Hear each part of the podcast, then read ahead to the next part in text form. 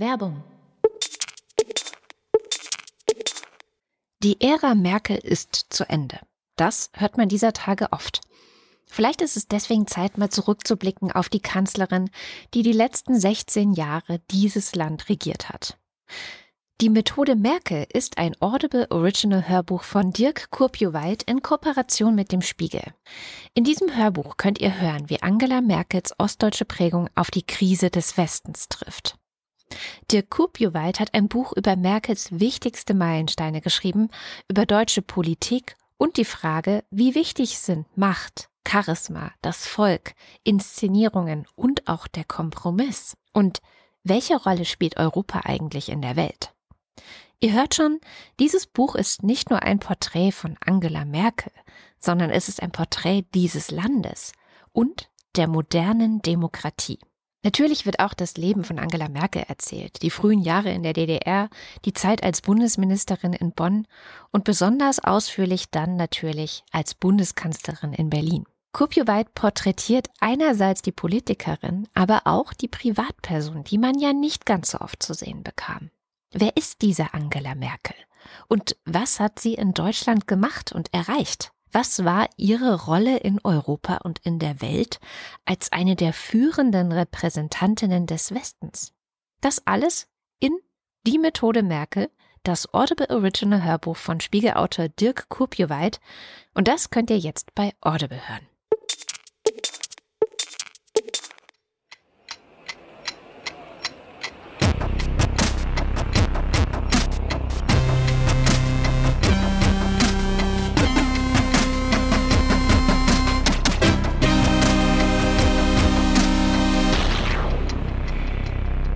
Willkommen zur Wochendämmerung vom 22. Oktober 2021 mit Viren, Horst Seehofer, Benzin, Corona, Schulden, Barbados, Steuern, der Wirtschaft, den Märkten, einer guten Nachricht Katrin Rönecke. und Holger Klein. Kein Börsenticker? Oder sind das, Das die sind Märkte? die Märkte, die Märkte. Ah, okay. Du weißt doch, die Märkte. Ich fange mit so Horst Seehofer an. Ähm, der ist was, wie? Ist, ist der in Belarus? Nee, das nicht. Ich glaube, kein deutscher Politiker würde da gerade hingehen, nicht mal er. Aber er ist der erste Spitzenpolitiker hier in Deutschland, der, ja, ich sag mal, angesichts der Provokationen des belarussischen Diktators Alexander Lukaschenko vielleicht langsam ein bisschen mürbe wird. Wir sprechen ja immer von diesen syrischen, afghanischen und irakischen Flüchtlingen, die Lukaschenko erst nach Belarus fliegt, um sie dann irgendwo an der Außengrenze von Europa abzusetzen. So. Womit er natürlich eine offene Flanke der EU nutzt, ja, also die wir ihm ja auch absolut unnötig und absolut freiwillig hinhalten, diese Panik vor Geflüchteten aus dem Nahen Osten, die wir ja immer noch irgendwie haben und dieses Mantra 2015 darf sich nicht wiederholen und so. Naja. Und wir reden immer noch von ein paar tausend Menschen, also 4500 oder so war die letzte Zahl, die wirklich direkt auf Belarus zurückzuführen sind in Deutschland. Ähm, jetzt könnte man sagen, wir haben hier in Deutschland eingeübte Verfahren, ähm, können gucken, bekommen die Asyl oder nicht. Es gibt Unterkünfte genug, es gibt Menschen, die sich darum kümmern. Es ist eigentlich keine Krise. So und äh, das hat auch äh, Horst Seehofer auch versucht zu sagen. Der hat nämlich diese Woche eine Pressekonferenz unter anderem zur Migrationslage, wie er es nennt, äh, gegeben und hat am Anfang, da war ich eigentlich auch ein bisschen stolz erstmal auf ihn, was ich selten bin, gesagt, na, man muss es auch alles in Perspektive rücken und man braucht jetzt nicht irgendwie Panik schüren, sondern wir sprechen von insgesamt um die 80.000 Menschen, die von Januar bis September äh, 2021 nach Deutschland gekommen sind, Asyl beantragen. Und dann gucken wir mal, was passiert so. Und ähm, er hat das in die Perspektive gesetzt, dass er sagte, die letzten 30 Jahre, wenn man einfach so sich die letzten 30 Jahre anschaut, entspricht das so ziemlich genau dem Durchschnitt der anderen Jahre auch. Also es ist nichts Außergewöhnliches so. Ja? Aber hat der nicht auch gleichzeitig noch gesagt, so ja, aber wir müssen aufpassen, dass das nicht wieder zu viel wird, bla bla bla. ja, das hat Da er war doch nicht auch wieder so sowas, gesagt. oder war das wieder jemand anders? Das hat er so nicht gesagt. So ein bisschen wurde es in den Nachrichten, äh, wurde es so dargestellt. Was er tatsächlich gesagt hat und habe ich einfach mal mitgebracht. Es ist ein bisschen länger, es sind zwei Minuten, aber es ist ganz gut, um zu verstehen, glaube ich, ganz gut, um zu verstehen, wie zweigleisig er fährt. Äh, wir unterstützen, das habe ich in meinem Brief an äh, den äh, polnischen Kollegen auch zum Ausdruck gebracht, die polnische Regierung bei der Abwehr der irregulären Migration aus Belarus hin nach Polen oder auch Litauen und Lettland. Und ich habe dem Kollegen auch vorgeschlagen, dass wir gemeinsame Grenzbegehungen an der deutsch-polnischen Grenze machen auf polnischem Gebiet. Äh, nicht, wie jetzt äh, manche äh, behaupten, an der Grenze Polen-Belarus, sondern an unserer Grenze, gemeinsam mit den Polen. Und diese gemeinsamen Patrouillen haben den Sinn, mögliche Grenzgänger auf der grünen Grenze zu identifizieren. Das war ja ein Problem in der Vergangenheit immer aber auch mögliche Straftaten, die im äh, Zusammenhang äh, mit diesen Migrationsströmen stehen, aufzudecken, zum Beispiel äh, Schleuser dingfest zu machen. Das ist im Moment die richtige Antwort, an der Quelle das Thema anzugehen und da eng auch mit Polen zusammenzuarbeiten. Wir werden jeden Schritt mit den Polen, aber auch mit dem Land Brandenburg auch in den kommenden Wochen abstimmen, soweit es noch in unsere Regierungszeit fällt. Äh, äh,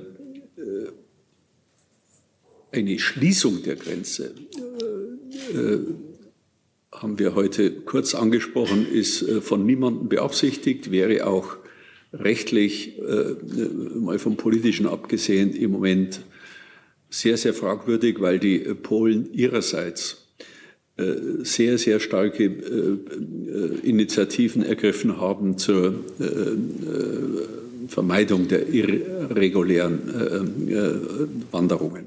Also erstmal ein unglaublicher Standard.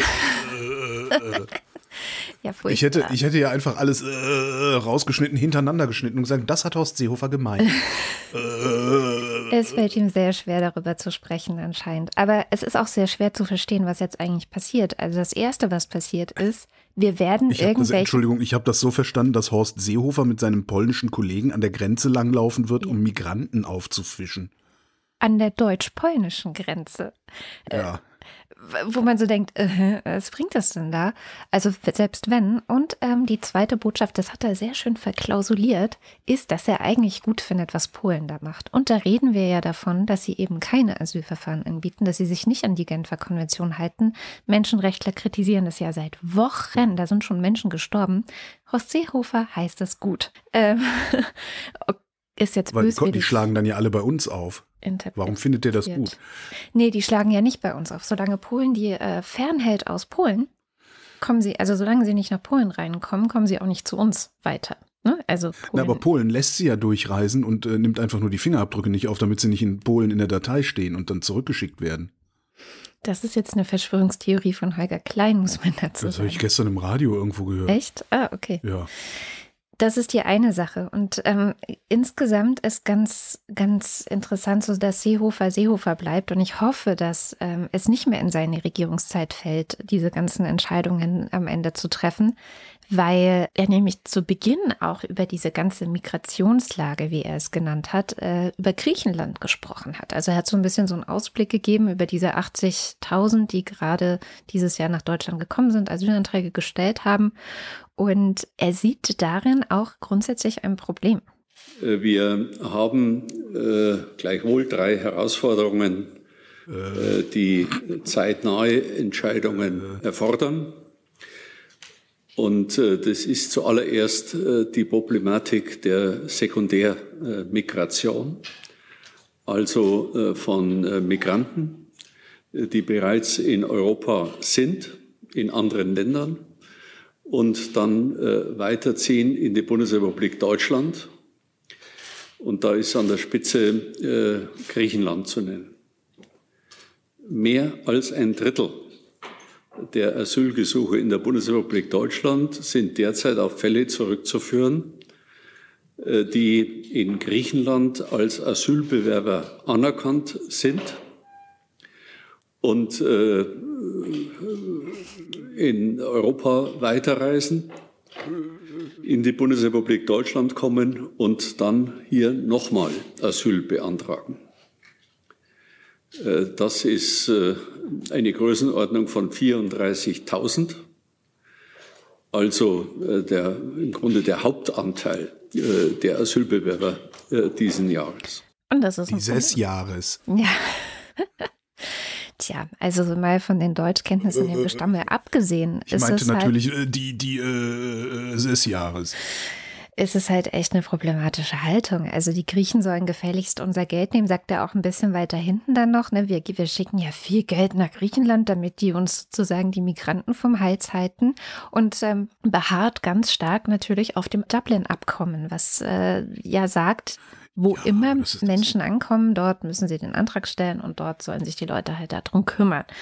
Und ich möchte das einfach nochmal in Frage stellen, weil es war auch Horst Seehofer, der im Nachgang zu 2015, 2016 immer wieder gesagt hat, nee, nee, Deutschland kann hier keinen Alleingang mit irgendwas machen. Wir brauchen eine gesamteuropäische Lösung für das ganze Problem.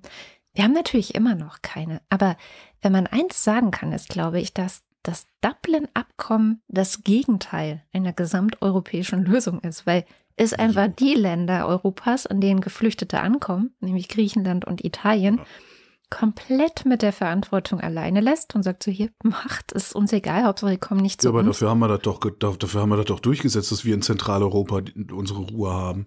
Ja, wobei, also es war ja sogar Angela Merkel, die damals auch ins Spiel gebracht hatte, vielleicht ist es mal an der Zeit, dass wir das reformieren und so es gab halt nicht die notwendige Mehrheit dafür, aber es war ja immer auch eine Idee zu sagen, okay, wir nehmen eine Koalition der Willigen, ne? oder ich würde ja sagen, eine Koalition der Starken. Also es gibt einfach starke Staaten in Europa, die das auch wuppen können. Und dazu gehören wir definitiv. Also wir haben das ja genau das 2015 auch gezeigt.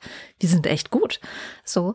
Ähm, aber ja, ähm, das ist natürlich ja, sehr weit weg von dem, was Horst Seehofer sich vorstellt. Ich bin gespannt, wer äh, in der nächsten Regierung Innenminister oder Innenministerin wird und wie das dann weitergeht. Weil ich glaube. Nicht auch wieder viel zu viele Leute, bei denen Solidarität an der eigenen Haustür aufhört. Ja. Ja, das ist eh so. Solidarität ist jetzt irgendwie eine Einbahnstraße in Europa, habe ich so oft das Gefühl. Also jetzt nicht nur in Deutschland, in Deutschland vielleicht noch am wenigsten, aber so andere Debatten, auch Polen, Ungarn, ja, naja. Ich bin aber total abgeschwiffen. Ich wollte noch was zu Belarus ergänzen und zwar, ähm, was Lukaschenko am Ende geschafft hat mit diesem äh, ja, Flüchtlingsding da an den Grenzen zur EU, ist, ähm, dass wir jetzt komplett am Rumwieseln sind wegen der Geflüchteten und äh, kaum mehr erzählt wird, wie eigentlich die Lage im Land ist. Also was passiert eigentlich gerade in Belarus und äh, zum Glück gibt es aber Decoder, die hatten diese Woche einen sehr bedrückenden Artikel über die Corona-Lage in Belarus veröffentlicht. Ähm, das ist die Übersetzung von einem äh, Text, der ursprünglich erschienen ist in dem Magazin Reformation. Das ist ein Online-Medium. Reform.by ist die Webseite, natürlich in Belarus selbst gesperrt.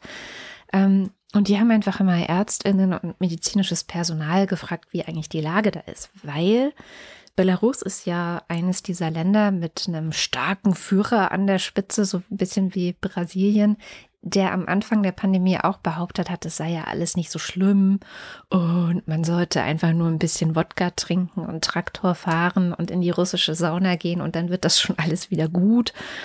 Er hat auch, glaube ich, letztes Jahr im Herbst noch von der Psychose gesprochen, die Corona sei. Und naja, also er hat nicht sonderlich viel getan, ähm, die Bevölkerung zu schützen. Im Gegenteil, es wurde dann nach und nach, äh, wurden die offiziellen Zahlen nicht mehr veröffentlicht. Das heißt, man weiß auch gar nicht, wie viele Menschen sind in Belarus eigentlich wirklich daran gestorben. Also es gibt Schätzungen, dass die offiziellen Zahlen und die Übersterblichkeit, also was heißt Schätzung? Es gibt eine Übersterblichkeit, die darauf schließen lässt, dass die echten Todeszahlen 14 mal so hoch sind wie die offiziellen Zahlen. Und jetzt, äh, was es aber gibt, ist eine offizielle Zahl zum Thema Geimpfte. Und in Belarus sind nur 19 Prozent der Menschen geimpft. Das kann man wahrscheinlich nur zu einem kleinen Teil darauf zurückführen, dass Lukaschenko so ein Blödsinn über das Virus erzählt hat und zu einem großen Teil äh, darauf zurückführen, dass die Leute dem Staat nicht trauen. Also das hast du ja hier mhm. so ähnlich auch, unsere Quarkdenker, ja, ne? Das ist ja eine Angst vor einem Staat, der uns Bürgern was Böses will, was in Deutschland ziemlicher Quatsch ist, aber in Belarus halt nicht. So, in Belarus haben ja viele einfach auch die Erfahrung gemacht, dass Freunde, Bekannte, Arbeitskollegen festgenommen wurden, gefoltert wurden, ähm, viele ja, ja. sind gestorben. Aber weißt du, wie es im Vogtland wirklich aussieht? Du sollst nicht immer über das Vogtland schimpfen.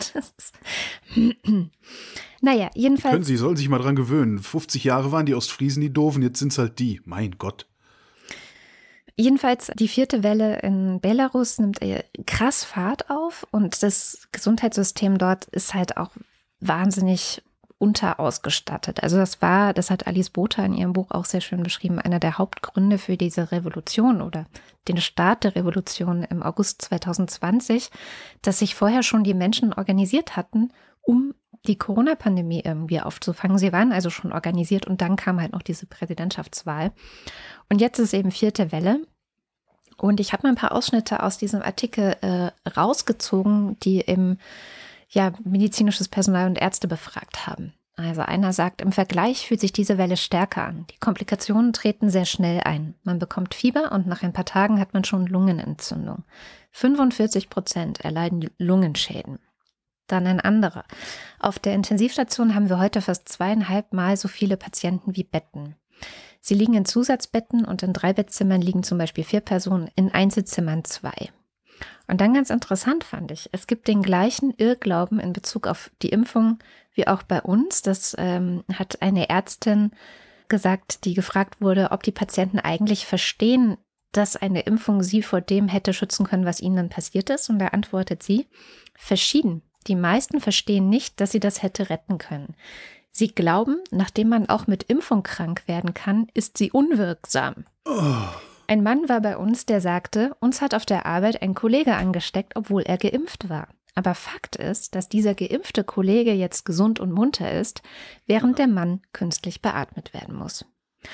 Ich fand es echt interessant, dieses, ja, äh, Narrativ, weil mir begegnet das auch so oft auf Twitter und in den sozialen Medien, dass Leute, wenn du irgendwas zur Impfung schreibst, egal was, kommen ungefähr 10, 20 und sagen, ja, aber die Impfung wirkt ja gar nicht und man wird ja trotzdem krank. Ja.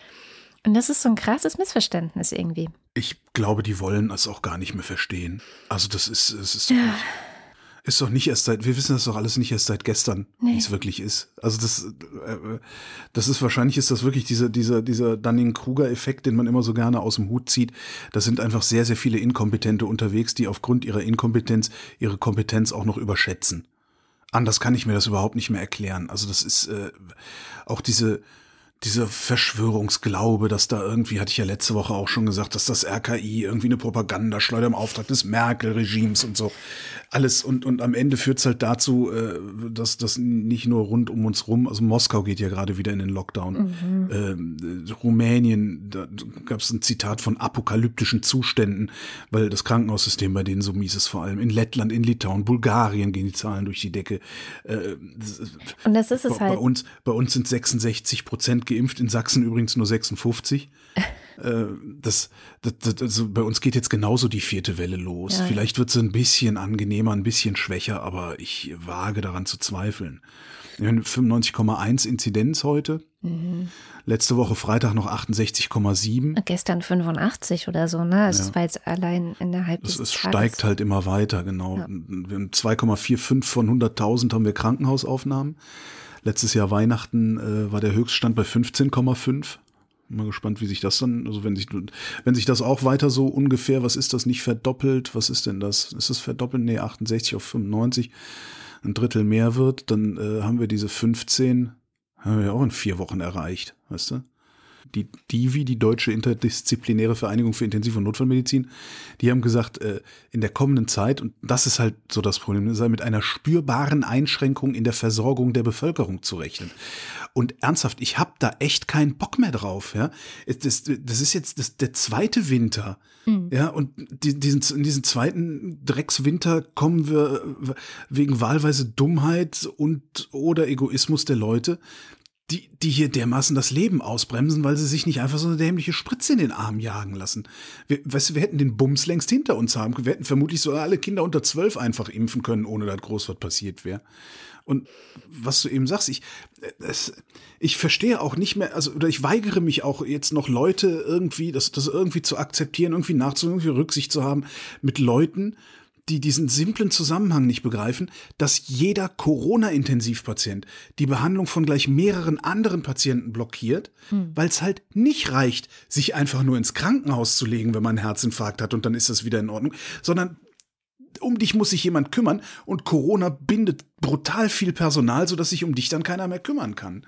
Ja. Und ich raff wirklich nicht, dass die Leute nicht, nicht kapieren, dass es das ist ja nicht nur in meinem Interesse, selbst geimpft zu sein, sondern es ist vor allen Dingen in meinem Interesse, dass alle anderen auch geimpft sind, damit ich weiter, weiß ich nicht, mein, mein, meine, meine Extremsportart machen kann oder sowas und da wenigstens einigermaßen sicher gehen kann, dass wenn mir was passiert, ich im Krankenhaus auch ordentlich behandelt werde. Das raff ich nicht. Ja. Italien übrigens hat äh, den Green Pass verpflichtend mhm. gemacht. Bei denen steigt jetzt die Impfquote. Also Green Pass heißt, du darfst nur noch arbeiten, wenn du geimpft bist oder getestet. Und Test jeden Tag 15 Euro ja. am Geldbeutel, da geht's dann dann halt wieder. Ne? Ja. Also, naja. Wobei natürlich, der, man muss echt sagen, der Aufschrei war riesengroß dort. Aber ja. jetzt, weißt du, dann, das ist es halt. Ich glaube, die Politik ist oft auch so zaghaft und ängstlich Feige. wegen des Aufschreis, den es dann natürlich gibt. Der dauert ein paar Tage, Wochen, vielleicht gehen sie auch mal demonstrieren, aber am Ende erhöht die Impfquote halt doch und wirkt genau. halt total am Ende, gut. Am Ende ist Public Health äh, das, was hinten was gewonnen hat. Ja. Interessant, in der Türkei, äh, in der Türkei haben sie in irgendeinem Dorf angefangen, äh, in der Moschee äh, die Ungeimpften zu benennen. Oh. Auch nicht schlecht. Alter. Das war so richtig krass irgendwie. Ungeimpft heute, Rönecke, Klein, Schneiderrad, ziemlich angefahrene Sache. Ja, ähm, ja. Kroatien und Bulgarien werden jetzt übrigens ab nächste Woche dann auch wieder als Hochrisikogebiete eingestuft. Mhm. Schönen Urlaub wünsche ich dann an der Goldküste. Ähm, der Bundesgesundheitsminister, der scheidende Bundesgesundheitsminister hat ja gesagt, ja, wir sollten die pandemische Lage nationaler Tragweite, die sollten wir doch im November nicht verlängern. Ja, ähm, die pandemische Lage nationaler Tragweite ist ein Bundestagsbeschluss, wird alle drei Monate neu gefasst. Und auf Basis dieses Bundestagsbeschlusses haben die Länder halt größere Kompetenzen bei der Pandemiebekämpfung. Äh, also die, das ist die Grundlage für so Abstandsgebote, für Maskenpflichten, 2G, 2G 3G-Regeln und sowas, die basieren darauf. Mhm. Gerade läuft ja Ministerpräsidentenkonferenz in Bonn. Äh, die sind nicht besonders glücklich damit, die Ministerpräsidentinnen und Ministerpräsidenten. Die hätten gerne eine bundeseinheitliche Regelung, aufgrund der sie dann wieder handeln könnten. Meine Arbeitshypothese, jetzt kommt tatsächlich, was du eben gesagt hast. Ja, natürlich. Das, meine Arbeitshypothese äh, zu dieser pandemische Lage aufheben Geschichte ist ja, ähm, dass der Spahn kniestig ist, weil er in die Opposition muss. Ich denke auch und jetzt der nächsten Bundesregierung noch schnell ein Ei legt. Absolut. Weil, das habe ich weil, auch gedacht. Das, genau, ne? das habe ich auch gedacht. Das, ist, das passt auch zeitlich genauso. Ja. Dann ist November, dann wird das aufgehoben, dann ist so irgendwann im Dezember, konstituiert sich dann der Bundestag, mhm. die neue Regierung ist da und dann stellen die fest, oh shit, die Zahlen gehen durch die Decke, wir müssen das wieder beschließen. Und dann, und dann können sie aus der Opposition raus, genau, dann können sie aus der Opposition raus gegen die schießen, die ihnen den vermeintlich sicheren Job streitig gemacht haben. Tja. Weil der, der Spahn, ja, wenn er dann da einfacher Abgeordneter ist, der wird der Letzte sein, der den ganzen Shit von rechts außen dann abkriegt. Mhm. Ja. Hier, wo du vorhin, du hast die Hospitalisierungsinzidenz ja auch kurz angesprochen. Ja.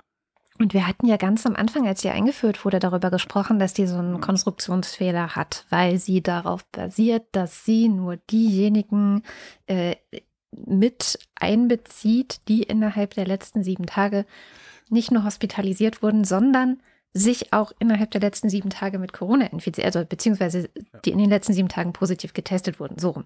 Und äh, das ist ja in den allerseltensten Fällen der Fall, weil die Zeit von der Infektion bis zur ja, Hospitalisierung in der Regel, ja, was weiß ich, zehn Tage oder so es beträgt. Deswegen sagen wir ja auch immer zehn bis 14 Tage hinkt die Hospitalisierung dann eh der Inzidenz nochmal hinterher. Also wenn jetzt die Inzidenz so hoch schießt, dann dauert es nochmal 10 bis 14 Tage, bis dann auch mehr Menschen wieder in die Krankenhäuser kommen. Und ich habe das jetzt mal an einem Beispieltag rückgerechnet, was das bedeutet. Und zwar ähm, für den 30. September. Ich dachte, das ist auf jeden Fall lang genug zurück, weil das RKI die Zahlen dann ja nachträgt. Also das nimmt jetzt zwar nur für heute, also was man heute im Radio hört, das ist nur die letzten sieben Tage. Das heißt, nur die, die in den letzten sieben Tagen positiv getestet wurden und auch in der gleichen Zeit hospitalisiert wurden, sind in dieser Hospitalisierungsinzidenz drin. Aber morgen und übermorgen und übermorgen und in den nächsten Wochen wird das RKI für diesen Tag, heute, diese Zahl nach und nach korrigieren. Ähm, und auch die anderen Fälle, die nachgemeldet werden, da noch dazu packen. So. Also habe ich mal geguckt, was war am 30.09. das, was man im Radio gehört hat. Habe beim Deutschlandfunk geguckt, was haben die vermeldet. Da war die Inzidenz 1,65. Und was war eigentlich die Inzidenz nach all diesen Wochen jetzt, die dazwischen liegen? Also was steht heute für diesen Tag beim RKI in der Statistik? Und ja. das ist 3,03. Also fast ah. das Doppelte. Das heißt, die 2,45, die ich eben gesagt habe, sind höchstwahrscheinlich auch schon längst fünf. Das ist die Frage. Jetzt und müsste nämlich jemand, das, weil das war wahnsinnig viel Arbeit. Ich habe dann irgendwie bei archive.org äh, im Deutschlandfunk mhm. nachgeguckt und ähm, dann beim RKI, was hat das da gemeldet und so weiter. Und es müsste, glaube ich, einfach mal jemand hingehen und was programmieren, das automatisch beim RKI diese Zahlen raussaugt und auch nachhält und irgendwie in der Tabelle dann guckt, was war es wirklich. Also immer für einen bestimmten Tag, weiß ich nicht, drei bis vier Wochen in der Vergangenheit, äh, berechnet was war denn die wirkliche Hospitalisierungsinzidenz äh, an diesem Tag? Und dann, wenn man das, glaube ich, für viele Tage hat, dann kann man vielleicht auch mal sagen, was wäre es denn heute wahrscheinlich in Wahrheit oder was ist es dann, also was ist auch der Trend, was sind die Prognosen für die Zukunft? Das fände ich richtig geil und falls es das schon gibt und ich habe es nur nicht gefunden, äh, ich wollte gerade sagen, also es würde mich nicht wundern, wenn die, die Datenleute von der Zeit oder vom Tagesspiegel, wenn die da schon längst was hätten. Ja, was ich ja da auch dann gerne nochmal sehen würde, ist, ähm, inwieweit das immer noch, äh, weiß ich nicht immer, ob das immer noch geht, also inwieweit man das linear, also inwieweit das linear mit äh, der Infektionsinzidenz zusammenhängt. Hm. Weil das ist ja immer noch, ich verstehe ja immer noch nicht, warum wir Hospitalisierungsinzidenz nehmen. Also, ja, wenn, wenn wir jetzt schon im Grunde davon ausgehen können, dass es eigentlich doppelt so groß ist, das Problem, wie tatsächlich auf den, auf den Zahlen steht. Naja, noch ein Problem. Die Nachricht der Woche. Ja? Ich habe recht viel Radio gehört diese Woche, weil ich viel mit dem Auto unterwegs war. Ähm, also das heißt, recht viel Nachrichtenradio gehört, weil ich viel mit dem Auto unterwegs war. Die Nachricht der Woche war, Sprit ist so teuer wie noch nie. Ja, habe ich gedacht, ja, dann fahrt halt alle mal was langsamer, dann braucht die Karre weniger Spritten, die Sache ist wieder geritzt. So, und ähm, weil ich ja, also wie gesagt, gerade mit dem Auto unterwegs bin und ich ja, ich bin ja ein recht langweiliger Autofahrer. Und gefühlt sind die anderen das mittlerweile auch noch viel stärker, als sie das vor einem Jahr vielleicht waren. Fand ich irgendwie ganz, ganz witzig. Ich dachte irgendwann auf der Autobahn so, warum fahrt ihr denn alle so langsam? Normalerweise rast ihr doch wie die Bescheuerten. Mhm. Finde ich irgendwie ganz interessant. Ähm, jetzt, jetzt mal, wie teuer ist der Sprit eigentlich tatsächlich? Ähm, das beliebte Spiel ist ja bloß auf die Preise an der Tanke gucken. Ne? Der Sprit, also ne, Liter, weiß ich weiß nicht, was es gerade kostet. Liter kostet gerade irgendwie 1,70 oder so. Äh, vor drei Wochen hat er noch 1,60 gekostet. Alles ganz, ganz schlimm man kann den Blick auch weiten. Man kann nämlich die Inflation reinrechnen, dann kommt da schon mal was ganz anderes bei raus. Wenn du den Spritpreis inflationsbereinigt machst, dann hat der Sprit im September 1,19 Euro gekostet. Vor zehn Jahren hat er noch 1,32 gekostet. Und da findest du dann natürlich aber auch immer wieder noch jemanden, der immer noch rumjammert, weil er seinen privaten Haushalt gleichsetzt mit dem Haushalt anderer Leute. Und daraus dann ableitet, dass der gesamte Rest des Landes ihm irgendwas schuldet nämlich dafür zu sorgen, dass seine Kaufkraft kontinuierlich steigt und zwar unabhängig von jeglicher wirtschaftlicher Entwicklung, was dann so ungefähr Ostblock ist, würde ich denken. So, die, die Haltung macht sich dann auch gleich mal der Mittelstandsverband zunutze, der fordert, dass die Mineralölsteuer gesenkt und die Zersiedelungspauschale erhöht werden soll. Temporär, sagen sie, aber wie es so ist, wenn man temporär was macht, gewöhnen sich die Leute sehr schnell dran. Dann musst du hinterher sagen, warum du das wieder aufhörst. Angeblich fürchten sie, dass die ähm, Konjunktur durch die höheren Preise ausgebremst würde. Denke ich, muss man erstmal noch sehen. Also ich finde immer, wenn der, wenn der Mittelstandsverband sowas sagt und die Ökonomen das noch nicht sagen, dann äh, gibt es noch kein Problem. Noch eine interessante Zahl habe ich gefunden. Statista, die haben mal ausgerechnet, wie lange wir für einen Liter Sprit arbeiten müssen. Und da sieht es dann ein bisschen anders aus wieder. Es wird tatsächlich teurer, allerdings wird es auch erst ab den 1990er Jahren teurer. Mhm. In den äh, 70ern und 80ern mussten wir teilweise über fünf Minuten arbeiten für einen Liter Benzin. In den 90ern waren es um die dreieinhalb Minuten und heute sind es exakt, exakt 4,24 Minuten. Aufs Geld gerechnet. Ähm, Im Schnitt fährst du 15.000 Kilometer im Jahr. Bei 8 Litern sind es 1200 Liter Sprit. Das heißt, du hast äh, 2020 im Schnitt ich äh, runde sehr und äh, rechne einfach. Du hast 2020 im Schnitt 129 Euro im Monat ausgegeben. Dieses Jahr 154 Euro im Monat. Das sind 25 Euro Differenz. Also dieses Jahr zahlst du im Monat 25 Euro mehr für dein Benzin. Wenn du ein Liter weniger verbrauchst, ähm, rutscht das Ganze runter auf 134,75. Das heißt, dann sind es nur noch 5 Euro mehr. Es ist es ist schwierig, das zu bewerten, finde ich. Also es, es, fällt mir schwer, das zu bewerten, weil ich habe genug Einkommen. Hm. Ich hätte genug Einkommen, das auch zu bezahlen. Also die 25 Euro Spritpreis, die merke ich nicht. Ähm, deswegen jetzt aber gleich äh, den Untergang des Abendlandes herbeizumahnen, finde ich extrem schlecht nachvollziehbar irgendwie. Und was mich an dieser ganzen Debatte wirklich am meisten aufregt, ist, ich würde mir wünschen, dass viel mehr mal über diejenigen Leute geredet wird, die am Ende des Monats tatsächlich kein Geld mehr übrig haben. Ja. Und sich überlegen müssen, wovon sie denn die steigenden Heizkosten bezahlen sollen. Ja. Weil diese Leute, die haben in der Regel gar keine Autos. Ja, die Heizkosten, jetzt, wenn man wirklich mal von Hartz-IV-Empfängern zum Beispiel spricht, das sind ja äh, die, die wirklich nicht. Reichen die ganzen Mindestlöhner, 20, ja. mindestens 20 Prozent der Bevölkerung haben am Monatsende kein Geld über. Das stimmt. Ja. Was halt passieren kann, ist, ähm, dass über diese hohen Energiepreise, also was dann eben Spritheizung insbesondere macht, ähm, dass dadurch die Inflation in der Bevölkerung ankommt. Bisher haben wir ja nur eine ähm, Sachwertinflation, also Vermögenspreisinflation, was egal ist. Das interessiert halt nur die Leute, die sich Häuser kaufen und Leute, die sich Häuser kaufen, haben in der Regel mehr Geld als die andere Hälfte der Bevölkerung. Ähm, kann aber natürlich sein, dass jetzt dadurch die Inflation tatsächlich äh, auf den normalen Markt sozusagen durchschlägt, weil die Leute früher oder später höhere Löhne haben wollen. Weil das Problem ist ja, die größte Inflationsgefahr ist ja oder ausgehend von der Angst vor Inflation. Weil, weil alle schnell noch kaufen und dann wird es noch teurer, weil die Nachfrage gar nicht so. Genau, die ziehen, genau, die ziehen Käufe vor, die ziehen Käufe vor, dadurch wird es teurer, dann mhm. sehen sie, oh, es wird ja tatsächlich teurer, dann fordern mhm. sie höhere Löhne und dann ist die Spirale in Gang. Aber auch da muss man, denke ich mal, abwarten. Also das Inflationsding, das ist, äh, das sieht zwar sehr spektakulär aus, aber ähm, wir hatten halt auch eine Pandemie äh, ja, genau. im Vorlauf. Ich glaube, das ist echt bei vielen noch so ein bisschen das Problem, dass sie diesen Pandemieeffekt zu wenig einberechnen. Wenn wir schon beim Wirtschaftsthema sind, ich habe mich diese Woche gefreut, äh, dass Sascha Lobo offenbar auch Fan des Economists ist, so wie ich, denn er schreibt in seiner Kolumne Der Economist, die relevanteste Wirtschaftszeitschrift der Welt, hat für das jüngste Cover einen Begriff aus dem 20. Jahrhundert recycelt, Shortage Economy, also Mangelwirtschaft. Mhm. Ähm, und das ist auch, geht auch in die Richtung, die du gerade gesagt hast, diese Probleme gerade mit den hohen Preisen. Ähm, also sein Text befasst sich insgesamt mit dem Phänomen, was ist eigentlich los mit dem Kapitalismus gerade. Äh, letzte Woche, glaube ich, war es, hatten wir es ja auch schon von der Nudelkrise. Dann gibt es knappes Holz, es gibt hohe Energiepreise, Lieferengpässe.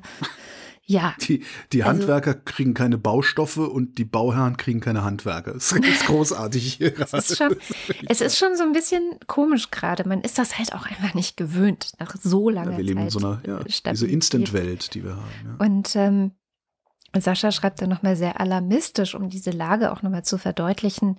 Der Kohlepreis ist innerhalb eines Jahres um bis zu 400 Prozent angestiegen und der Preis für Erdgas hat sich verzehnfacht. Verzehnfacht. Holzmangel, Papiermangel, Erdgasmangel, Weizenmangel, Kohlemangel und so weiter. Und ähm, ich fand den Text deswegen sehr gut. Ich lese Sascha gar nicht so oft. Welchen, den von Sascha oder vom Economist? Von Sascha zum Economist okay. komme ich gleich noch. Okay. ähm, weil Sascha hat ja manchmal so eine Art, dass er Begriffe prägt. So für ja. Debatten. Und das hat er hier mal wieder gemacht. Statt Shortage Economy, wie die, der Economist ja versucht hat, das zu, zu fassen, also Mangelwirtschaft, schlägt er vor, einen etwas besser an die aktuelle Situation im 21. Jahrhundert angepassten Begriff Labilkapitalismus. Was insofern neu ist, als dass eigentlich ganz viele Bestandteile der Globalisierung super funktionieren. Es ist jetzt ja nicht so, dass äh, alles nicht mehr funktioniert und wir jetzt äh, in allen Bereichen eine Shortage Economy haben. Überhaupt nicht. Der gesamte digitale Bereich, also ich sage nur Facebook, Google, Amazon, die haben ja wahnsinnig profitiert von der Pandemie.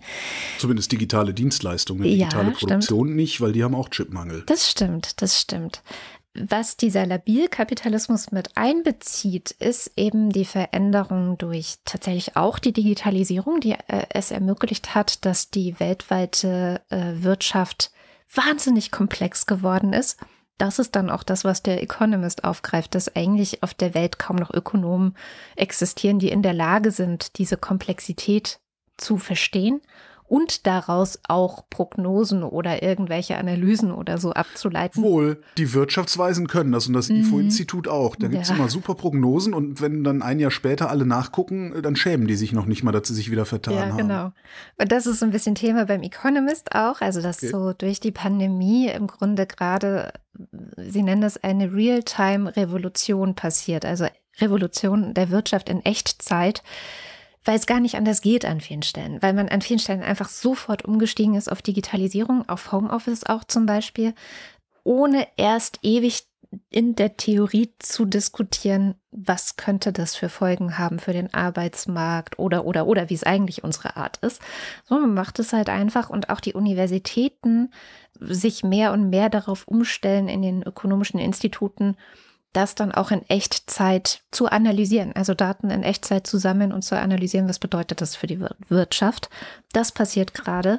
Ähm, aber was dieser Labilkapitalismus eigentlich ist, was Sascha meint, ist so, naja, je komplexer etwas ist, desto leichter wenn äh, an einer Stelle des Kartenhauses, er spielt so ein bisschen mit diesem Begriff des Kartenhauses, eine Karte umkippt, äh, fällt halt das ganze Haus zusammen. Also betrifft es umso mehr andere. Ja, nu. Gleichzeitig äh, haben wir die Sache mit dem Klimawandel. Das zeigt auch zunehmend Auswirkungen, auch global und auch die Maßnahmen gegen den Klimawandel, wie der CO2-Preis, die ja notwendig sind, haben Auswirkungen auf die Wirtschaft. Also der, äh, die teuren Energiepreise kommen ja nicht von ungefähr. Die kommen daher, dass wir uns entschieden haben, dass Energie teurer werden muss, weil wir das eben nicht weiter so ausschütten können, aber gleichzeitig versäumt hatten, ups, äh, das mit den Erneuerbaren irgendwie voranzutreiben. Ja, mehr Energie zur Verfügung zu stellen. Ja, das ist, genau. das ist Knappheit. Genau, also es ist auch ein Stückchen selbstverschuldet, diese Knappheit. Und er hatte auch ideologische Gründe. Und das ist eigentlich so der dritte Punkt, dass man auch so politisch-ideologische Verwerfungen hat. Ne? Trump versus China und ähm, dann ganz viele Autokraten, die sich äh, bereichern auf Kosten der Bevölkerung. Ich glaube, jetzt war auch gerade diese Woche des Erdogans äh, oder Erdogan-nahe Unternehmen auch in diesem Pandora Papers aufgetaucht sind und so. Das war dann so das neueste Beispiel. Aber es sind ja tatsächlich auch eher so die Autokratien und wir haben ja eine Autokratisierung in dieser Welt, ähm, die mehr und mehr ja eigentlich antiwirtschaftlich handeln. Also ne, zum Ungunsten der Menschen. Und ja, ja, in, in, in ihrer Wirkung, also mhm. in ihrem Selbstverständnis ist es natürlich zugunsten der Menschen, weil es eine Renationalisierung oder zumindest der Renationalisierungsversuch ist, der notwendigerweise scheitern muss, wie man gerade am Brexit auch äh, sehen kann. Ja. ja, genau. Aber es ist halt, das, es ist schon ein Problem auch für die gesamte Wirtschaft und es macht sie labiler. Also ja. sie wäre stabiler, wenn einfach alle sagen würden, ja, yeah, globale Wirtschaft ist geil, wir, wir handeln alle miteinander. Ja, klar. So. Ja. Naja, und ähm, insofern sehr spannend. Also ich äh, fand ähm, sowohl, was Sascha geschrieben hat, der natürlich einfach trocken analysiert und sagt, das ist kacke, wir müssen jetzt mal ein bisschen vor die Krise kommen, also wie bei der Pandemie, bevor die Entwicklung kommen und nicht immer nur reagieren. Und der Economist aber schon, schon so ganz schön sagt, naja, auch wenn wir nicht davor kommen, dann sind wir halt Zeugen dessen, dass sich gerade einiges umwälzt. Die Pandemie war da sicherlich, ja, wie es immer so schön heißt, ein Katalysator, aber es ist ja auch vorher schon losgegangen. Und das geht jetzt alles ein bisschen schneller, als äh, viele gedacht haben. Aber. Ja, Resilienz braucht Zeit ja. und die hat die Pandemie halt genommen, die Zeit. Ja, genau. Aber ähm, wo sich dann auch Sascha und der Economist auch wirklich einig sind, es ist jetzt halt die Zeit, auch sich neue Regeln zu überlegen. Für das, was man gemerkt hat, das nicht funktioniert. So. Mal was ganz anderes, damit wir nicht nur über Ökonomie reden. Alec Baldwin hat hm. bei einem Dreh zu einem Western, er dreht gerade einen Western, hat er versehentlich eine Kamerafrau erschossen und zwar mit einer Filmwaffe. Und ähm, ich, wie viele andere auch, äh, fragen sich sicherlich, wie kann denn sowas passieren? Die schießen doch nur mit Platzpatronen. Ja. Nein, schießen sie nicht. Also es gibt auf Twitter äh, einen sehr schönen Thread von einem Waffensachverständigen, der heißt Lars Winkelsdorf. Aus diesem Thread lese ich jetzt mal vor. Bei Filmwaffen kann nicht einfach mal so mit Platzpatronen geschossen werden.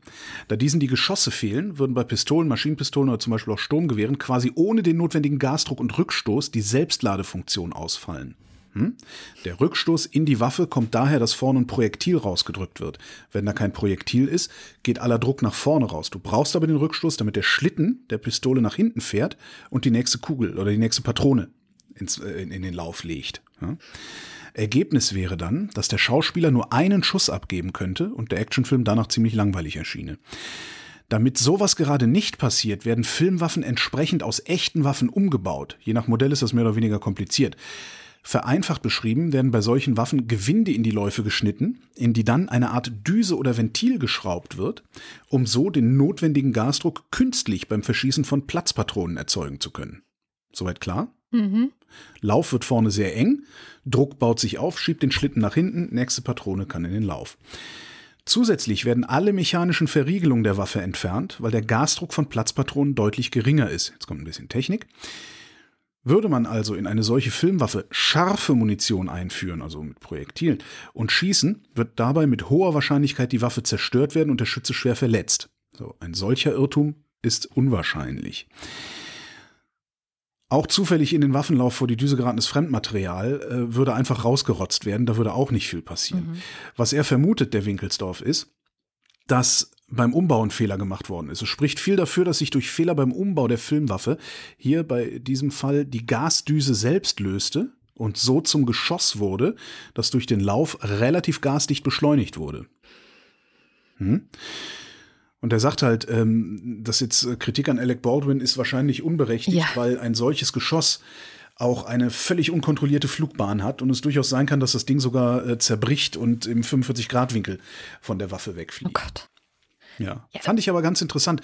Ich habe mir da nie wirklich Gedanken drüber gemacht, obwohl ich weiß, wie so eine Waffe funktioniert, dass Platzpatronen natürlich überhaupt nicht genug Rückstoß machen, um äh, ja in, einer, in, in, in solchen, solchen ja, automatischen Waffen überhaupt irgendwie einen vernünftigen Effekt zu erzeugen. Mhm. Krass, ich habe das nur in den Nachrichten gehört und gedacht, ach du Scheiße, der Arme. Weil, ja. Also, dass es nicht seine Schuld ist, war mir irgendwie sofort klar. Ähm, aber Alter. Aber ah, fand ich, fand ich ganz spannend, den, den, den, das zu lesen. Jetzt weiß ich wenigstens, wie die das da machen. Mm. Kommen wir zu einem ganz anderen Thema, nämlich einem Thema, das Sham Jaff uns diese Woche mitgebracht hat, von dem ich tatsächlich in den deutschen Nachrichten gar nichts mitbekommen habe. Ähm, und zwar schauen wir nach Barbados. Barbados, ähm, für alle, die es nicht wissen, ist noch momentan. Ein Lied, über das Bonnie M mal gesungen haben. Äh, nee. Nicht? Hätte ich ja sagen können, uhuhu, Barbados, hätte ich gedacht, vielleicht irgendwie sowas. Nein, ist ähm, eine Insel und das Staatsoberhaupt dieser Insel ist die Queen. Die Queen, genau. Und ähm, das ist sie schon sehr lange, obwohl die Insel oder das Land eigentlich schon seit 1966 unabhängig von Britannien ist. Aber trotzdem gibt es ja oft noch diese komischen Konstrukte. So. Und Barbados? Commonwealth. Das komische Konstrukt, das du meinst, ist das Commonwealth. Ja, okay. Ich finde das ein komisches Konstrukt, aber okay. Ja, Entschuldigung, wir haben 2021. Ich verstehe sowas immer nicht. Und weil es 2021 ist, hat nämlich Barbados diese Woche eine eigene Präsidentin gewählt. Warum das wichtig ist, das erzählt uns jetzt die Scham. Ja, ich weiß nicht, ob ihr schon Zeit hattet, den Live-Feed dieses historischen Momentes anzusehen, aber er ist auf YouTube festgehalten und unglaublich faszinierend anzusehen. Ab circa zwei Stunden fängt die Rede der derzeitigen Premierministerin Mia Motley an. Die sagt unglaubliche Sätze von sich. Die haben mich wirklich sehr oft sprachlos gelassen. Und ich würde es echt allen empfehlen, die ein wenig Zeit haben, am Wochenende jetzt sich mal diese gewaltige Präsenz dieser Frau, ja, anzusehen. Eine meiner Lieblingszitate von dieser Veranstaltung äh, würde ich gerne mit euch teilen, denn sie sagt, How can anyone deny the rightness of the moment? Auf Deutsch übersetzt heißt es, wie kann jemand die Richtigkeit dieses Momentes leugnen? Dieser Moment, nun ja, der ist sehr historisch. Jetzt hat Barbados eine weitere schwarze Frau an der Spitze des Landes dazu gewonnen und sie heißt Sandra Mason.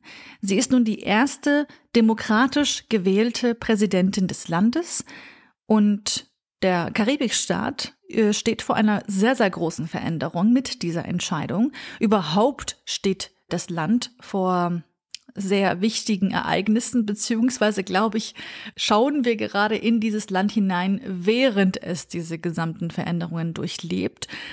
Der 30. November ist sozusagen das nächste Datum, wo wieder etwas äh, sehr Symbolträchtiges passieren wird, denn das ist dann der offizielle äh, Tag, an dem dann Barbados zur Republik wird. Das haben sie sich so ausgesucht, weil das ist der 55. Jahrestag der Unabhängigkeit von Großbritannien in Barbados und auch an diesem Tag wird dann jetzt auch die äh, neu gewählte Präsidentin vereidigt. Für die, die es vielleicht noch nicht wussten, äh, nicht so schlimm.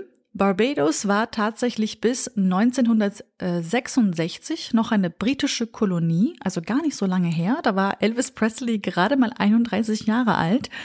Und seitdem, also seit 66, ist der Staat zwar unabhängig, aber ein sogenannter Commonwealth Realm. Das heißt, dass die britische Königin das Staatsoberhaupt von Barbados bis vor einigen Tagen noch war. Und by the way, das sind, um das mal ganz am Rande gesagt, auch Kanada und Neuseeland sind sogenannte Commonwealth Realms. Aber dazu mal ein andermal. Was bedeuten diese Nachrichten jetzt für Barbados? Sehr, sehr viel. Denn das Land und die meisten seiner ungefähr 290.000 EinwohnerInnen, äh, die sagen das bereits schon seit Jahren. Die sagen, es ist nun die Zeit gekommen, um sich ganz von der sogenannten Obhut Großbritanniens zu trennen, die koloniale Vergangenheit hinter uns zu lassen und ähm, dass wir uns ganz offiziell eben vom Commonwealth trennen. Das sagen sie bereits schon seit 1998. Auch die anderen karibischen Länder, die haben das gemacht, aber bereits viel früher. Damals in den 70er Jahren ähm, haben sich Trinidad und Tobago, Dominica und Guyana von Großbritannien offiziell gelöst. Und das will jetzt eben Barbados endlich nachholen. Und nach der Vereidigung soll in dem Staat auch noch ein neues Grundgesetz verabschiedet werden. Also unglaublich viel Geschichte wird hier gerade live geschrieben, während ihr gerade zuhört. So, jetzt wollen wir auch keinen Namen einfach in den Raum werfen und feiern, weil sie eine schwarze Frau ist, die Sandra Mason, äh, oder weil das Land nun zwei schwarze Frauen an der Spitze hat. Nein, ich will euch Sandra Mace noch ein wenig vorstellen, damit ihr euch ungefähr denken könnt, wer diese Frau ist. Momentan ist ihr Titel Generalgouverneurin und einigen Medienberichten zufolge dient dieser Posten de facto bereits als Staatsoberhaupt in protokollarischen Fragen. Äh, dieser Posten vertritt nämlich ganz offiziell die britische Königin in Barbados jetzt aber halt eben nicht mehr. Sandra Mason ist 1949 geboren, ist also 72 Jahre alt heute und davor, also vor diesem Posten der Generalgouverneurin, ähm, da war sie Juristin. Sie ist in Barbados zur Schule gegangen, hat dort studiert und war die erste Frau in Barbados, die zur sogenannten Barbados Bar zugelassen wurde. Sie hat auch noch eine, einige weitere erste Frau in Barbados Sachen gemacht. Also die Frau kommt nicht von irgendwoher zu diesem Posten. In ihrer Freizeit habe ich gelesen, äh, liebt sie Scrabble, ähm, Cricket auch und Vielleicht wird sie jetzt dafür äh, gar nicht mehr so viel Zeit haben. Mit all den neuen Aufgaben, die jetzt auf sie und Mia Modley und die Regierung zukommen werden. Ich schaue auf jeden Fall sehr, sehr fasziniert zu und freue mich mit. Was sagt denn Her Majesty dazu? Was, was sagt die Queen dazu? Keine Ahnung, bisher habe ich noch nichts von der Queen dazu gehört, ehrlich gesagt. Ähm, ah, dann rufe ich hm. nachher mal an. Mal ja, gucken. frag sie mal. Neues von der Schuldenbremse. Ähm, unser Problem ist ja, wir brauchen Geld für Infrastrukturinvestitionen. Also Staaten, Sta Straßen, Schulen, Internet, Energiewende äh, und so weiter. Wir haben aber eine Schuldenbremse. Die Schuldenbremse steht in Artikel 109 Grundgesetz. Da steht äh, im Grundgesetz drinne, damit sie nicht nach Gusto verändert werden kann, je nachdem, wer gerade regiert und je nachdem, was für eine, was für eine Fiskalpolitik da gerade gemacht werden soll. Was ja im Prinzip eine sehr gute Idee ist, bestimmte Dinge ins Grundgesetz zu schreiben, damit es der Regierung erstmal entzogen ist. Die Schuldenbremse sieht vor, dass äh, die Haushalte von Bund und Ländern grundsätzlich ohne Einnahmen aus Krediten auszugleichen sind. Das ist die schwarze Null, von der wir immer so mhm. gehört haben. Ähm, die sogenannte strukturelle jährliche Nettokreditaufnahme, das ist eine, ähm, die ist nicht, nicht konjunkturbedingt. Ja, also klar, wenn es gut läuft, kannst du mehr Geld aufnehmen. Also die strukturelle Nettokreditaufnahme soll maximal 0,35 Prozent des Bruttoinlandsproduktes betragen. Äh, für die Länder wird das ganz verboten. Die dürfen das gar nicht machen, außer bei Naturkatastrophen oder schweren Rezessionen. So, da wird dann gerne argumentiert, heutige Staatsschulden belasten ja zukünftige Generationen. Was nie erklärt wird da, ist, auf welche Weise zukünftige Generationen durch kaputte Infrastruktur mhm. entlastet werden. Das habe ich noch nicht so ganz verstanden, aber vielleicht kommt das ja noch. Darum jedenfalls halte ich die Schuldenbremse für eine schlechte Idee. Ähm, der Staat kann nämlich jetzt nicht einfach mal Anleihen raushauen und von den Kohlen dann weiß ich, Fahrradwege und Krankenhäuser bauen. Kann er aber doch, und zwar mit einem Kniff. Ähm, das haben wir in der letzten Vrind Wirtschaftskunde ausführlicher besprochen. Mhm. Ähm, diese Woche habe ich das auch noch beim Handelsblatt gefunden. Und der Kniff geht so und ist eigentlich ganz clever. Der Staat macht nicht direkt die Schulden, sondern, grob gesagt, beteiligt sich an Unternehmen, erhöht dadurch deren Eigenkapitalquote mhm. und diese Unternehmen nehmen dann die Schulden auf. Und wenn das Unternehmen sie dann auch tatsächlich die nötigen Investitionen machen, ist sozusagen, stand im Handelsblattartikel sehr schön, die Quadratur des Kreises gelungen. Mhm. Schulden machen, ohne in die Schuldenbremse zu laufen. Mhm. Was jetzt ein bisschen was Albernes hat, weißt du, du machst erst, schreibst erst so ein Shit in die Verfassung, weil Schäuble den Staat mit einer schwäbischen Hausfrau verwechselt hat und dann kommst du von hinten durch die Brust ins Auge und löst das ganze Ding wieder auf. Aber, ne? Richard Wagner, ich zitiere Richard Wagner an dieser Stelle, Deutsch sein heißt eine Sache um ihrer Selbstwillen zu tun.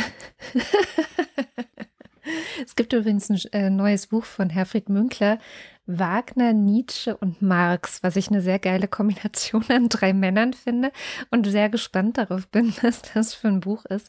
Und alles naja. Antisemiten, oder? ich weiß nicht, war Marx Antisemit? Nietzsche bestimmt, Marx, äh, äh, Wagner eh. Marx glaube ich irgendwie nicht, ich weiß nicht. Weiß ich nicht. Wagner auf jeden Fall klar, ähm, der war ja richtig rechts, aber nee, weiß ich jetzt gar nicht. Naja. Naja. Ähm, die gute Nachricht kommt. Jetzt schon? Ich habe noch eine schlechte. Nee, dann musst du zuerst die schlechte sagen. Okay, es gibt nämlich noch was Neues. Und zwar von unseren Sozialschmarotzern. Thema Cum-Ex. Mhm. Ähm, eigentlich nennt man die Cum-Ex-Geschäfte, äh, man spricht eigentlich von Dividendenstripping. Der Trick bei Cum-Ex geht so, grob gesagt, ich, privat, Holger, habe Aktien.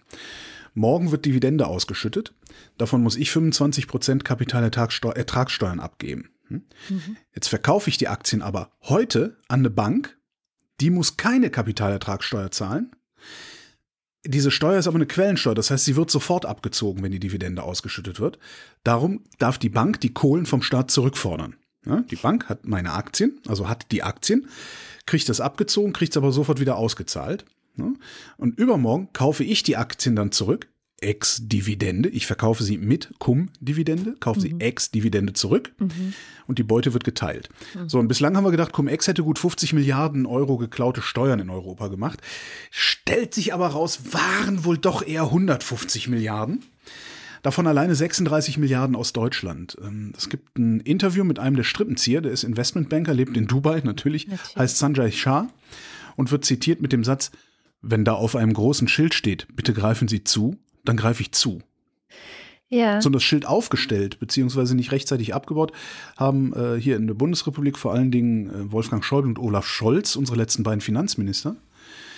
Und anscheinend hat zumindest Deutschland auch immer noch nicht alle bekannten Schlupflöcher zugemacht. Cum-Ex wird zwar nicht mehr gemacht, das ist also eindeutig strafbar. Dafür machen sie jetzt aber Cum-Cum. Mhm. Ne, guck mal an. Cum-Cum wiederum geht so. Ich sitze im Ausland. Also ich bin Holger Small und habe deutsche Aktien. Morgen wird Dividende gezahlt und jetzt muss ich davon 15% abgeben. Ich verleihe meine Aktien aber heute an eine deutsche Bank. Die muss 25% zahlen, muss sie aber eigentlich gar nicht, holt sich die Kohlen, die also direkt wieder vom Staat zurück. Und übermorgen bekomme ich meine geliehenen Aktien zurück und die Beute wird geteilt. Und das macht am Ende eben 150 Milliarden aus, die eigentlich den EU-Ländern gehören, stattdessen aber dann in die Taschen von Leuten geflossen sind, die sowieso schon genug Geld haben und natürlich in die Taschen von deren Handlangern, Anwälte, Banker und was man da so alles äh, kennt. Ist eine Recherche von wieder irgendwie 15 verschiedenen Medien, unter anderem Korrektiv war dabei. Hm. Die haben eine der besten interaktiven Aufbereitungen gemacht zu diesem Thema, die ich je gesehen habe. Machen also kann man sich super durchklicken. Ja. Und beteiligt auch, was ich auch sehr schön finde, Panorama, ähm, das Investigativmagazin von der ARD. Die haben das Ganze dann nämlich auch nochmal so schön fernsehtauglich aufbereitet, mhm. sodass man sich das in schönen Clips angucken kann, inklusive eines langen 20-minütigen Interviews mit äh, Sarai Shah, Shah, Shah, Shah, Shah. mit dem Mann da, ja. Shah, mit Herrn Shah. der Herr Schar kommt auch zu Wort. Ein ungeschnittenes Interview. Es ist wirklich sehr aufschlussreich. Und im Grunde, der Mann hat recht. Ne? Der sitzt da, der sagt hier, mein, mein, my, my objective is to make money. Also mein, ne, der Ziel, das Sinn meines Lebens ist, so viel Geld wie möglich zu machen. Und wenn die Bundesrepublik mir das gestattet, dann mache ich das. Ich kann das schon nachvollziehen. Ja, man kann jetzt irgendwie Moral da drauflegen. Nee, aber nicht mal trotzdem, Moral. Also, es gibt halt Gesetze, deswegen wurde Cum-Ex ja auch als illegal ganz klar ja. äh, erkannt ja, ja. und festgelegt. Ähm, und von daher wird das ja eigentlich wahrscheinlich auch für diese Kum-Kum-Sachen gelten, nehme ich an. Es ja, muss jetzt nur erstmal ja, ein Gericht ja. sagen, dass es wirklich so ist. Das Schöne ist übrigens der Trick, den die ganzen Leute machen, die da ihre Kohle reingeschoben haben. Ne? Das sind dann so Maschmeier, der Name fällt da häufiger. Hm. Äh, die sagen alle, sie hätten davon von all dem nichts gewusst und haben ihrerseits die Banken verklagt, die diesen Geschäfte gemacht haben und teilweise sogar auch Geld zurückgekriegt. Was ich ganz witzig finde, weil es fällt mir schwer zu glauben, obwohl, ey, weiß ich nicht, wenn ich 100 Millionen schwer wäre, würde ich jedes Detail von meinem Vermögensverwalter wissen wollen? Nee, wahrscheinlich wirklich nicht, ne? Kommt drauf an, ne? Also was du für ja. jemand bist. Ich würde es wissen wollen, du vielleicht nicht. Und viele, Stimmt. Ich glaub, Dafür hätte meisten, ich mehr Kohle als du. Die ja. meisten anderen würden nicht wissen wollen, ja. genau. Weil sie auch, weil sie sich auch sagen würden, verstehe ich eh nicht, was soll das? Das ist ja, ja auch, verstehen würde ich es, aber ich will halt nichts damit zu tun haben. Ne? Das stresst mich dann halt. Ja. Weil das viele Geld stresst mich so. Oh. naja, kommen wir zur guten Nachricht. Ähm, die mal wieder aus der Wissenschaft kommt und es klingt so ein bisschen wie aus einem Science-Fiction-Film, finde ich. Denn diese Woche wurde gemeldet, zum ersten Mal die Niere eines Schweins an einen Menschen, naja, also es wurde noch nicht richtig in einen Menschen. Achso. Genau, das ist es halt Nur nicht. angekabelt oder was haben die gemacht? Genau, im Grunde schon. Also es ist jetzt nicht so, wie ich zuerst gedacht habe, als ich die ersten Überschriften gelesen habe, dass ein armer Mensch, der schon seit zwei Jahren auf eine Niere wartet, endlich von einem Schwein, das aussieht wie Peppa Pig, gerettet wird oder so. So ist der Film in meinem Kopf. Sondern ähm, es ist ein Mensch, der schon hirntot war, bei, bei dem sie das gemacht haben und sie haben es auch nicht dahin gepflanzt, wo die Niere vorher war, sondern sie haben es an den Blutkreislauf angeschlossen, ich glaube übers Bein oder so. Aha. Aber einfach um zu gucken, was macht der Körper? Weil ich meine, wenn es ein Blutkreislauf ist, dann ist es auch ans Immunsystem angeschlossen und dann würde halt ah, im schlimmsten Fall ja. die Immunreaktion auch losgehen. Und da haben sie eben geguckt, was passiert. Also man muss auch dazu sagen, dieses Schwein wurde explizit als Organspenderschwein gezüchtet. Das bedeutet, mhm. dass man ähm, insbesondere ein bestimmtes Gen, was im Erbgut des Tieres drin ist und was von unserem menschlichen Immunsystem sofort äh, erkannt und äh, dann als äh, böse ähm, angegriffen wird, also auch wirklich dann sofort abgestoßen wird, das Organ, das wird dann halt ausgeschaltet und dadurch funktioniert das Ganze in der Theorie und jetzt eben haben die Forschenden auch gezeigt, dass es in der Praxis ganz gut klappen könnte, denn sie haben das angeschlossen und es hat sofort, hat die Niere angefangen zu arbeiten. Was macht der Niere? Ich fand es erst ein bisschen verstörend, aber dann kurz drüber nachgedacht, ja klar, sie hat Urin produziert mhm. und wurde eben nicht abgestoßen. So, das klingt erstmal super und ähm, es ist ja auch schon in kleineren äh, Bereichen, so Herzklappen oder sowas, macht man das ja schon. Das heißt Xenotransplantationen, also dass man Teile von Tieren in Menschen verpflanzt und das gibt's und das funktioniert in kleinen Teilen ganz gut. Mit so ganzen Organen ist es jetzt eben das erste Mal, dass man einen Schritt in diese Richtung gegangen ist, dass das vielleicht in Zukunft auch möglich ist. Es gibt ganz viele Skepsis, es gibt ganz viele Abers. Das eine sind natürlich die ethischen Bedenken. Die Debatte kann man sich vorstellen, oh, dann läuft jeder ja. mit einer Schweineniere rum oder was. Aber es gibt auch tatsächlich so virologische Bedenken, weil ähm, was halt nicht gemacht wurde, äh, ist zu gucken, Viren, die in diesem Schweineerbgut dann integriert sind, ne, weil ah. man ja da genetisch was gemacht hat, wie die eigentlich dann auf den Spender äh, sich äh, nicht auf den Spender. Also ob das, ob dann, ob dann das, das, das, das Erbgut der Schweineniere sich auf die Epigenetik des, des Empfängers auswirkt, so, meinst du? Genau. Also ja, okay. man weiß da einfach noch zu wenig drüber und es ist wohl auch eine der großen Sorgen der äh, Virologen, die sich damit befassen, der Expertinnen und Experten, die einfach sagen, so wir wissen einfach noch nicht, ähm, was das bedeutet und eigentlich müsste man vielleicht auch erstmal noch einen Weg finden, diese Viren dann wieder aus dem Erbgut des Tiers zu entfernen, bevor man das irgendwie in den Menschen einpflanzt. Ja. Aber ich fand es trotzdem sehr spektakulär. Das ist ein Weg, ne? Ja. Es gibt es halt, ja, gibt halt immer wieder, ja, cool. Ja. Ja, damit bleiben wir bei der Ökonomie. Die Märkte. Hier ist der Börsenticker. Montag. Die Nasdaq gibt den Takt vor. Dienstag. US-Börsen im Rückwärtsgang. Falsch. Entschuldigung, US-Börsen im Vorwärtsgang. Mittwoch.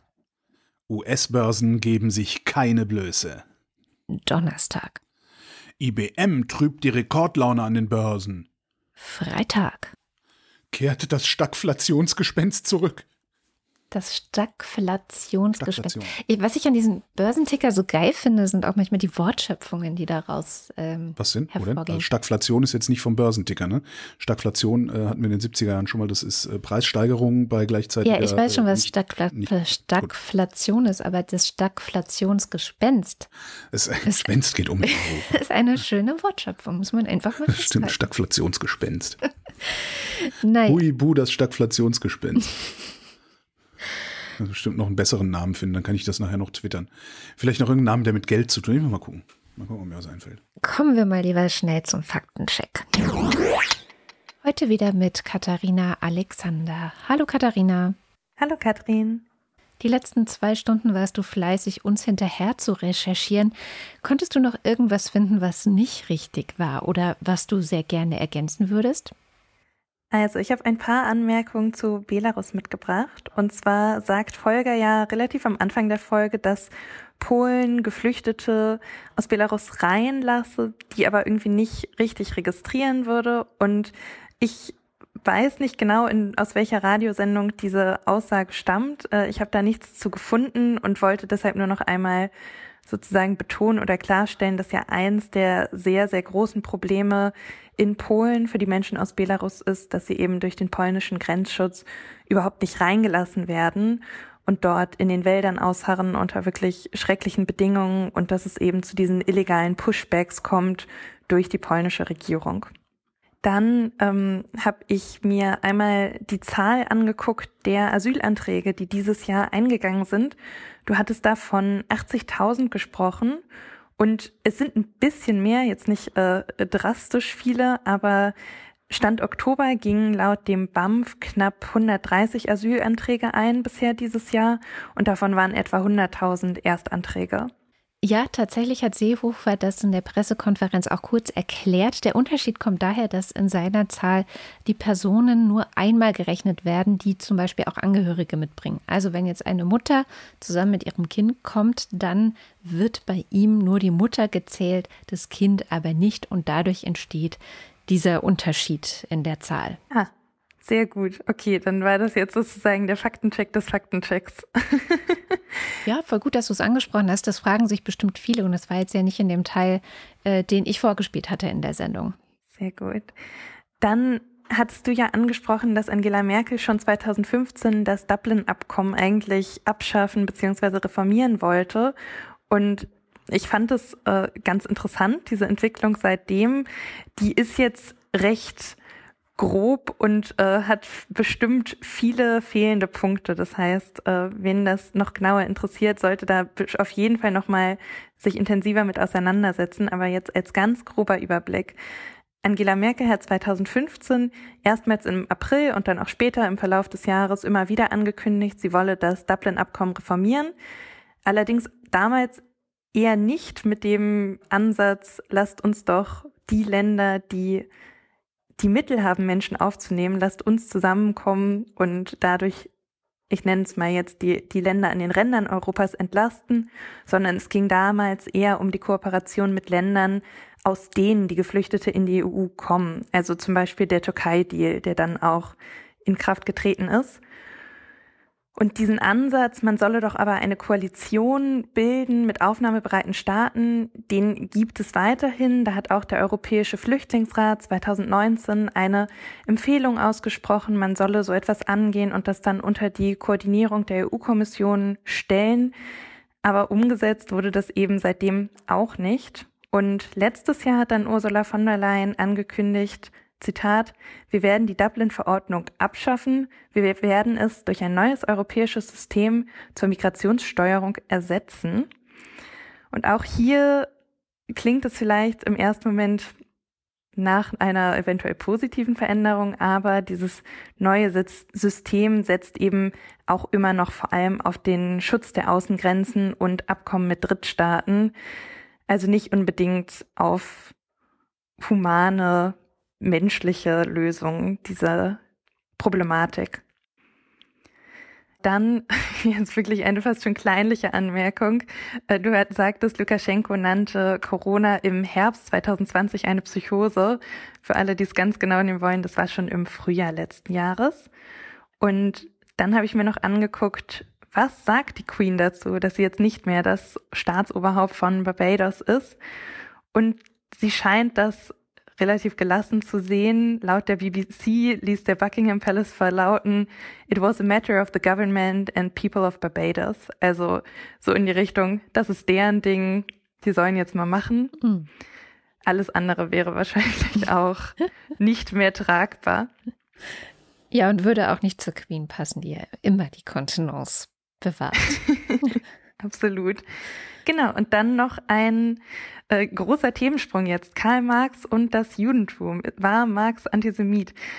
Ich möchte jetzt nach dieser recht kurzen Recherche da mir kein eindeutiges Urteil erlauben, aber vielleicht so als Hintergrundinfo, Marx kam zwar aus einer jüdischen Familie, die konvertierte dann, als Marx noch recht jung war, zum Christentum und der kleine Karl wurde auch evangelisch getauft, aber Trotzdem wurde er eben aufgrund seiner Herkunft auch antisemitisch selbst angegriffen.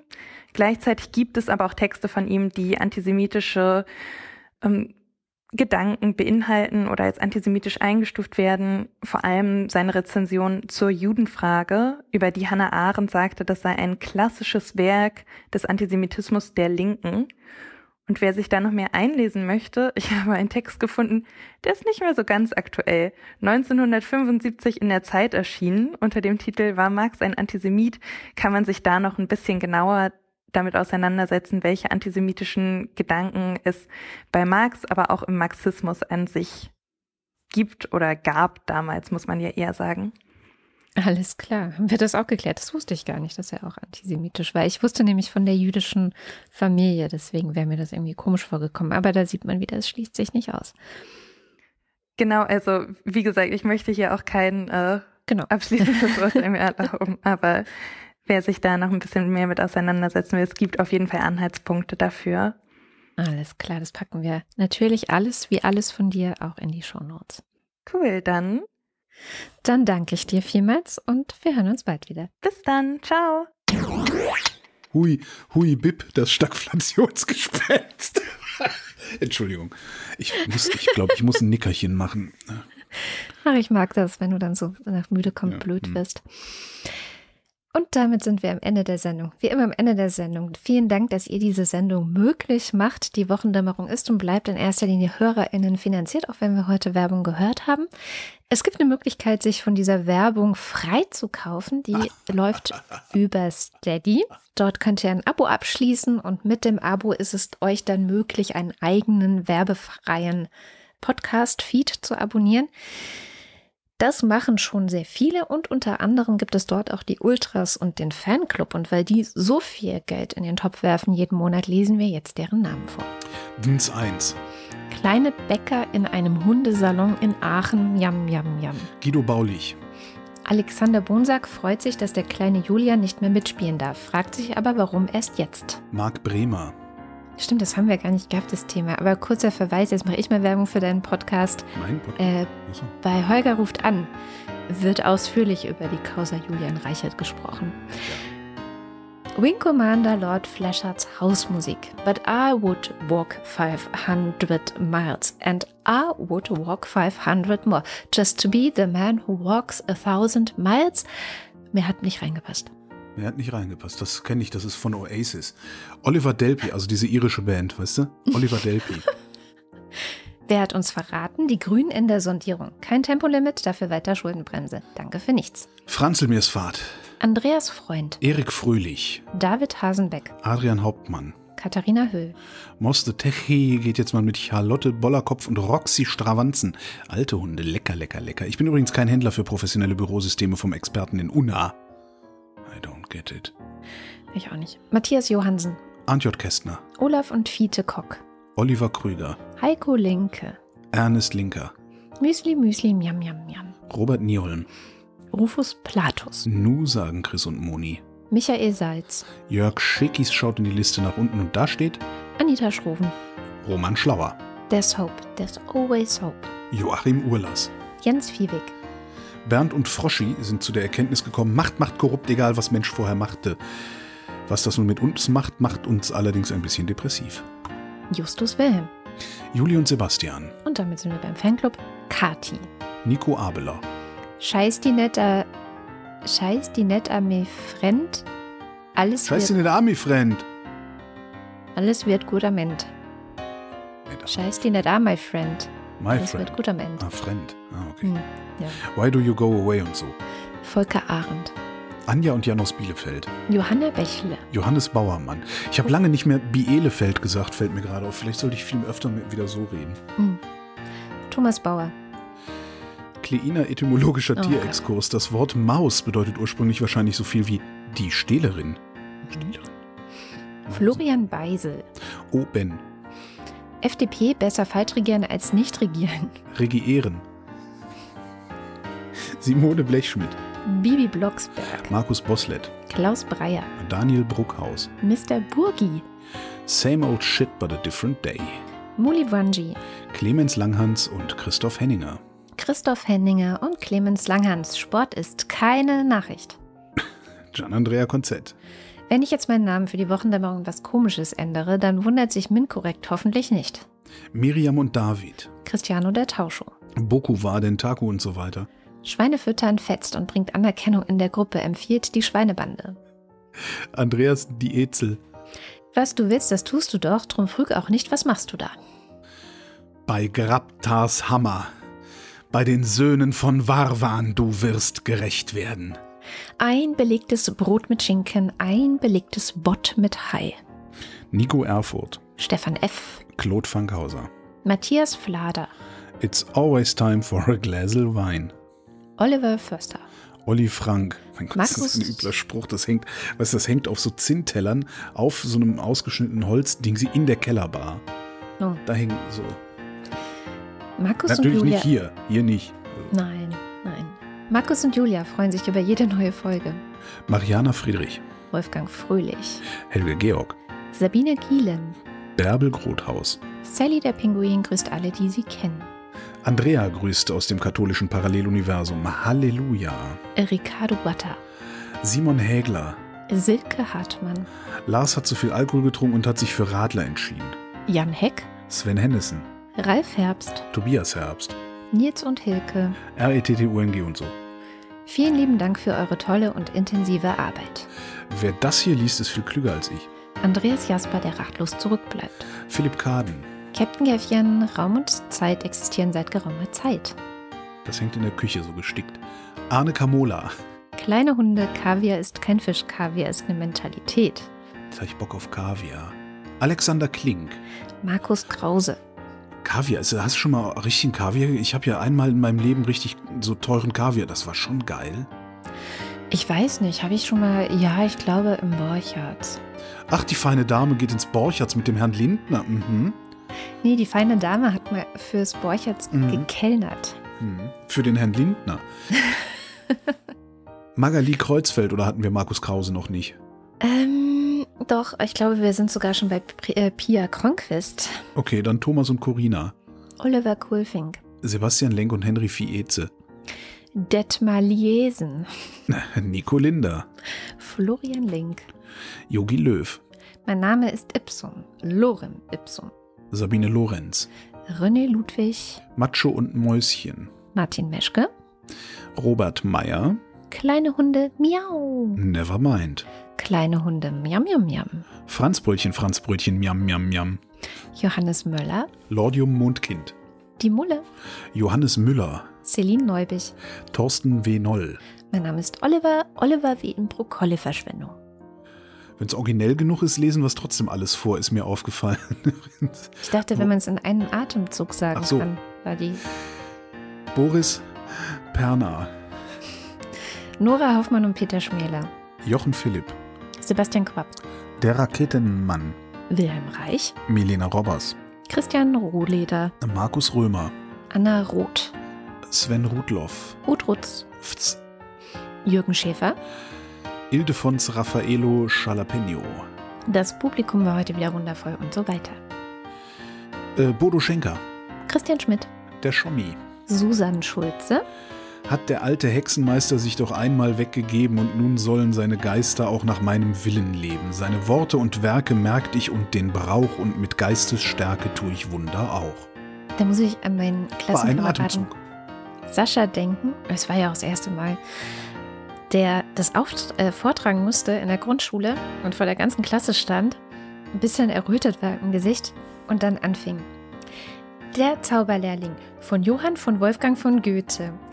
Das fand ich ähm, sehr witzig. Und Naja, alle haben gelacht und seitdem Ja. hat, er, hat er Auftrittsangst, ne?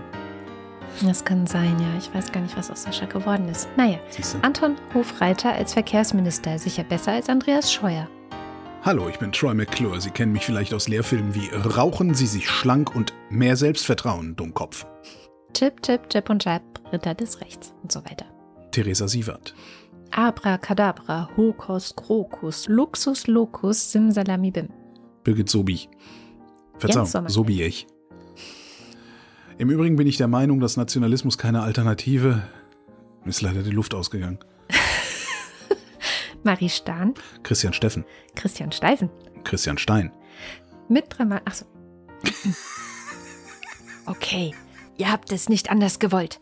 Wenn ihr Omnibus FM nicht unterstützt, erschieße ich einen Hundewelpen. Stein. Sabine Stein. Thomas, St äh, Philipp Steinkopf. Nee, Nee. Thomas Stein. Ah, so viele Steins. Ja, super. Thomas Stein. Vielleicht schaffen sie es. Suse und Martin Stöckert. Hatten wir jetzt Philipp Steinkopf irgendwie vergessen? Hast du doch eben gesagt. Na gut. Und dann hast du Thomas Stein gesagt. Und dann, dann habe ich gesagt, Also, Michael Sümanek. Willy Tanner. Claudia Taschow. Moritz Timm. Mr. Tipp. Respekt setzt immer Intelligenz voraus und da fängt bei vielen das Problem schon an. Johann und Eli und Anna und Gregor sind hocherfreut, denn sie. haben keine Termine und leicht einsitzen. Prost! Ha. Martin Unterlechner. Jan van Winkenreue. Yannick Völker. Stefan Wald. Andreas Waschk. Yes, we are all individuals. Who controls the British Crown? Who keeps the metric system down? We do, we do. Who leaves Atla Ach so, nee, ich muss und so weiter. Vielen Dank für die schöne Weihnachtskarte. Stephen Welch.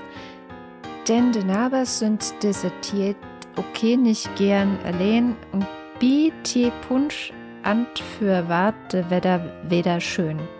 Wenn de Blätter sich brun farft und Water steigt in de Grof, dann wart dat Harfs up uns Fresenhof. Fresenhof. Knut Kiesewetter. Denn der Nabers sind diese die. Der Nabers. Es tut mir leid, ich kann sowas nicht. Ich überlege, was Nabers heißen könnte.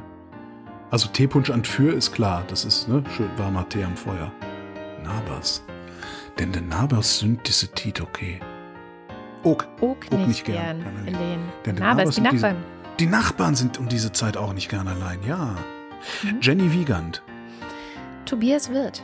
Cindy und Tim. Wüst. Wüst. Christoph Ziesecke. Es gibt Augenblicke, da gelingt uns alles. Kein Grund zu erschrecken, das geht vorüber. Miau.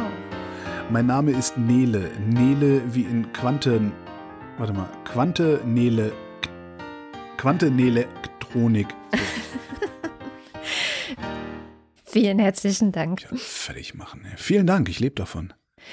Und das war die Wochendämmerung vom 22. Oktober 2021. Jetzt muss ich kurz nachdenken. Vielen Dank für die Aufmerksamkeit. Tschüss.